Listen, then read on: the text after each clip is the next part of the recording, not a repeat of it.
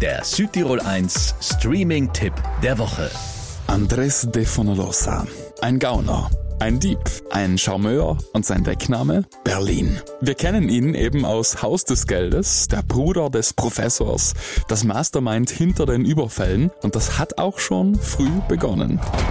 Wir sind hier, um einen Diebstahl vorzubereiten. Das größte Auktionshaus von Paris.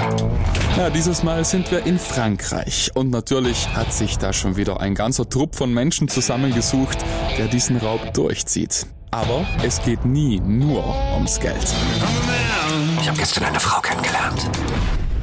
Die Frau von Polignac? Jetzt halt dich doch nicht an Lappalien auf, um Himmels Willen. Ja, da holt er sich auch mal die Frau des Opfers. Aber, wie gesagt, alles nur Lappalien. Und natürlich werden Räuber verfolgt. Von der Polizei. In diesem Fall von alten Bekannten. Raquel Murillo. Alicia.